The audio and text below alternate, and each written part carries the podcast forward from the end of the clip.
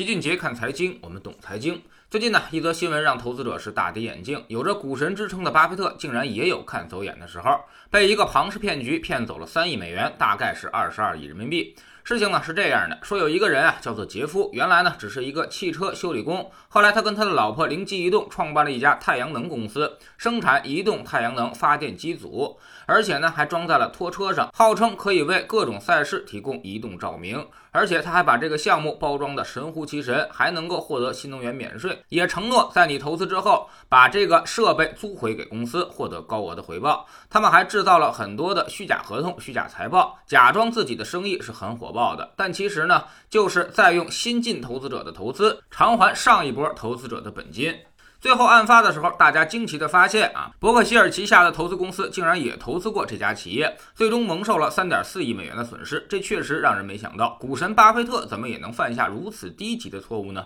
但其实，在老齐看来，一切都很正常啊。首先，消息里也说是伯克希尔旗下的投资公司，这笔投资可能巴菲特他压根就不知道，都是底下员工决策的而已。而且他只有三点四亿美元，这相当于管理万亿资产、持有千亿现金的巴菲特来说，可能根本就看。不不见这笔钱。其次，之前有一种说法，所有的赚大钱的方式都写在了刑法里，确实也是如此。如果一个人铁了心要触犯法律，不惜各种造假诈骗，那么其实就很难进行防备了。别说这个汽车修理工了，当年的麦道夫案持续了几十年的时间。被骗的那些都是跨国投行的机构投资者们，这种庞氏骗局其实是防不胜防的。第三呢，就是庞氏骗局其实可以完美的包装，甚至做到天衣无缝。当年九十年代初，第一个识破麦道夫骗局的就是爱德华索普，他的根据呢其实就一条，那就是麦道夫的投资回报太稳定了。不符合量化投资对冲策略的逻辑，所以即便是量化鼻祖，其实也只能看到这一步。那么反过来说，如果麦道夫再下点心思，包装一下他的业绩呢？那么估计真的就可以瞒天过海了。第四，但是庞氏骗局其实最怕的就是踩刹车，只要后面的钱少于前面的钱，自然他也就玩不下去了。也就是说，真正让麦道夫这种庞氏骗局现出原形的，并不是哪位大神的揭穿，而是那场金融危机，让全球的投行都遭。遇到了流动性危机，大家纷纷要拿回投资的时候，麦道夫的戏法他也就变不下去了。老齐总是说，在金融的世界里，坑实在是太多了，骗子也到处都是，而且在精心的包装之下，你其实很难去识别。其实呢，现实生活当中，我们就有很多的庞氏骗局，大家要格外警惕。首先呢，现在最常见的一种庞氏骗局就是买公寓返租、买商铺返租啊。你从开发商那里买完房，然后呢，把房子再委托给开发商，他每年许给你百分之八以上的回报。你一看这玩意儿挺好啊，可以当理财产品买了。一旦你这么想，你就要上当了。这个百分之八的回报其实已经加到了你的购房款里。它后面有两种方法，一种呢是返给你两年，然后自己就倒闭破产，你。这张返租合同就变成了一张废纸。另外一种方法就是建立一个资金池，只要后面还有人持续的买这种公寓，他就一直给你返租，直到没人买了，他就破产。第二种方法其实隐蔽性更强，最后投资者必然会损失惨重。其次，有些信托其实已经陷入到了庞氏骗局的陷阱当中。注意，我说的是有些信托，我们不点名也不道姓，但是资产质量已经烂到了根儿上，根本就还不上钱了，就靠着信托公司一轮一轮的发产品给他续命，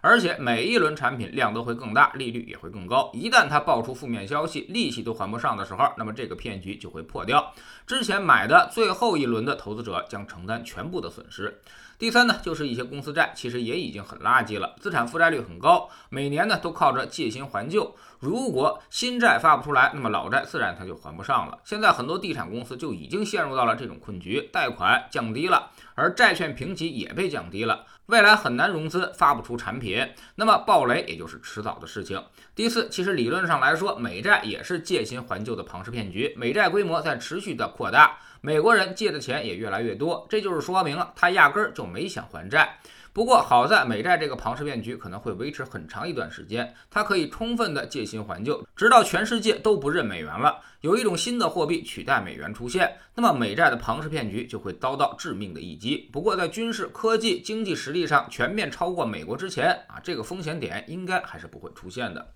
所以，我们投资者啊，还是要长点心。只要你想投资啊，平常就要多学习，因为金融的世界里其实是很残酷的，它不会因为你是一个小白就会对你心慈手软。往往一些庞氏骗局都极具伪装性，甚至很多年他都是好好的跟你建立信任关系，而一旦他出事儿、出现风险，那就全都没有了。无论你之前在这上面赚了多少钱，最后呢都是血本无归的结果。在知识星球清洁的粉丝群里面，在这里老齐会经常回答大家的一些提问，帮你们赚到多少钱，这个呢要看市场的行情，但起码能让你们少走不少弯路，少踩不少坑，把风险控制住了，收益自然也就来了。我们总说投资没风险，没文化才有风险，学点投资的真本事，从下载知识星球找齐俊杰的粉丝群开始，我们不但会给你结论，还会告诉你逻辑和原因，让你自己掌握分析的方法和技巧。在知识星球老齐的读书圈里，老齐呢正在为大家讲一本传记类的投资书。叫做《华尔街之狼》卡尔伊坎的故事。这哥们儿被号称是华尔街野蛮人的代表，专门通过恶意收购来趁火打劫别人的企业，也是八七年华尔街电影的原型人物。让你了解一下真正的金融大鳄是怎么洗劫别人的财富的。下载知识星球，找老齐的读书圈，每天十分钟语音，一年为您带来五十本财经类书籍的精读和精讲。喜马拉雅的小伙伴可以在 APP 顶部搜索栏直接搜索齐俊杰的投资书友会，老齐每天讲的市场策略和组合配置，以及讲过的书都在这里面。读万卷书，行万里路，让自己获得提升的同时，也可以产生源源不断的投资收益。欢迎过来体验一下，给自己一个改变人生的机会。